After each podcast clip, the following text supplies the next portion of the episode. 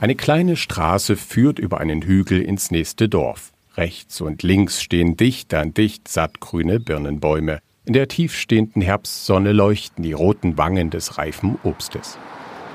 Zwischen den Dörfern Welle und Darenstedt in der Altmark fährt nur selten ein Auto. Dabei ist die Straße etwas Besonderes. Sie ist eine der wenigen gut erhaltenen Obstbaumalleen in der Region. Die Bäume dort stehen schon seit mehr als 100 Jahren und mittlerweile sogar unter Denkmalschutz. Das erzählt Brita von Götz-Mohr, die am Ende der Allee ihren Gutshof bewirtschaftet. Also schon der Vater von Friedrich dem Großen hat den Anbau von Obst oder von Obstbäumen quasi verordnet um eine Nahrungsreserve zu haben für sozusagen schlechte Zeiten oder auch nach dem Winter, also Äpfel und Birnen, die man lagern kann. Noch heute werden die Früchte der Allee geerntet und landen auch auf dem Frühstückstisch im Gutshaus Welle. Die Urlauber dort genießen Marmelade, Kuchen und Säfte, hergestellt aus den alten Obstsorten. Das ist die köstliche von Charneux. Das ist die Birne, die wir hier in der Allee haben. Und ähm, es ist erstens eine Birne, die unheimlich gut schmeckt. Es ist aber eine Birne, mit der man auch gut backen kann. Aber das Allerschönste ist, dass kein Birnenschnaps schmeckt so gut wie der aus der köstlichen von Charneux.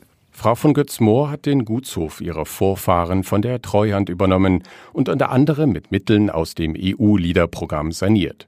Immer wieder fuhr sie dabei durch die Baumalleen und begann, sich mit alten Obstsorten zu beschäftigen. Das sind Bäume, die besonders angepasst sind an die klimatischen Gegebenheiten hier. Obstbäume, deren Obst besonders gut verträglich ist, auch für Allergiker besonders gut verträglich ist und eben Bäume, die hier in diese Landschaft gehören. Zu den Besonderheiten der Altmark gehört, dass wir ein äh, flächendeckendes äh, Straßen- und Wegenetz von Obstbaumalleen haben, die einen Ort mit dem anderen verbinden. Im Grunde genommen könnten wir sowas wie ein blaues Band oder wie die Straße der Romanik auch mit Obstbaumalleen darstellen. Von den alten Bäumen unterscheiden sich heutige neue Obstsorten deutlich. Sie sind so gezüchtet, dass die Früchte einfach gepflückt werden können, dass sie sich lange lagern lassen und in der Obsttheke perfekt aussehen. Diese Früchte baut André Stallbaum aus Stendal auf 12 Hektar Fläche rund um die Altmarkstadt an. Er ist Obstbauer in zweiter Generation und gerade zusammen mit seinen 14 Helfern bei der Ernte.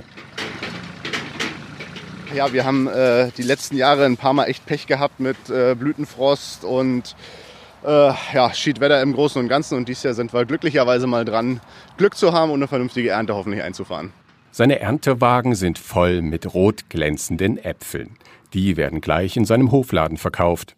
Die Kunden von André Stahlbaum wollen Obst aus der Region. Es soll nicht nur gut aussehen, sondern auch schmecken. Und auch Äpfel aus heutigen Züchtungen würden gut schmecken, sagt André Stahlbaum, wenn man die Früchte am Baum wirklich reifen lässt. Hm, also der Kunde fragt in erster Linie Obst nach und Produkte bei uns nach, wo er weiß, dass die von uns vernünftig und verantwortungsvoll hergestellt sind, ne, also produziert worden sind.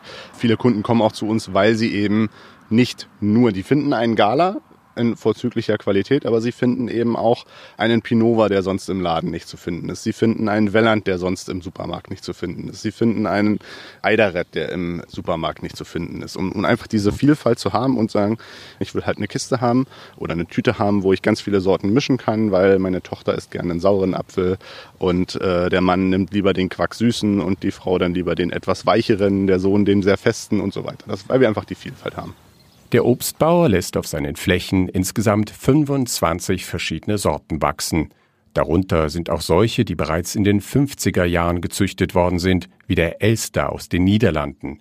So alte Sorten wie an den Baumalleen in der Altmark gibt es in seinen Plantagen aber nicht. Dafür hat der Obstbauer seine Gründe. Viele alte Sorten sind einfach gegenüber beispielsweise unserem Hauptpilzschädling, dem, dem Apfelschorf, einfach gnadenlos ausgeliefert, weil die nicht die entsprechenden Resistenzgene haben, um da besser geschützt davor zu sein. Also erkranken in einem Jahr, wo es mal ein bisschen regnet, erkranken halt sofort. Es fallen Blätter ab, die, die Früchte werden, wenn überhaupt, dann nur mangelhaft ausgebildet. Ist bei vielen alten Sorten der Fall.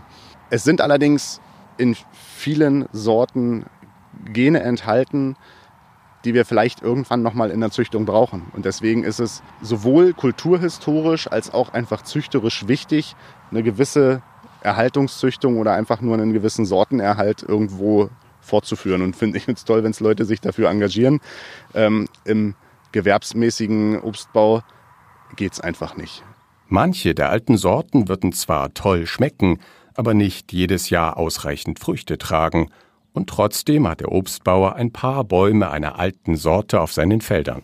Wir haben jetzt beispielsweise auch ein paar Grafensteiner Bäume ganz paar gepflanzt, einfach nur um zu schauen, was sind das für Äpfel und vor allem, wie lassen sich die Bäume in ein modernes Produktionssystem integrieren. Denn es ist ja ähm, wie bei den Menschen, so haben auch die verschiedenen Sorten bei den Äpfeln unterschiedliche Wuchscharaktere und die müssen ja auch zu unseren technischen Bedingungen passen. Ne? Also von unseren Leuten soll und will keiner mehr auf eine große Leiter steigen, um Äpfel zu pflücken. Das soll alles ebenerdig oder von kleineren Steighilfen passieren. Das Pflücken in den historischen Alleen ist dagegen aufwendiger. Und trotzdem liegen Frau von Götzmoor die alten Sorten am Herzen. Ihr geht es dabei nicht nur um das reife Obst und die Produkte, die sie daraus herstellen kann. Ich denke, jede Region ist äh, gut beraten, wenn sie sich um ihre Regionalsorten kümmert, hinter denen her recherchiert, weil man auch ein Stück über die eigene Identität erfährt. Das ist ein Stück kulturlandschaftlicher Identität.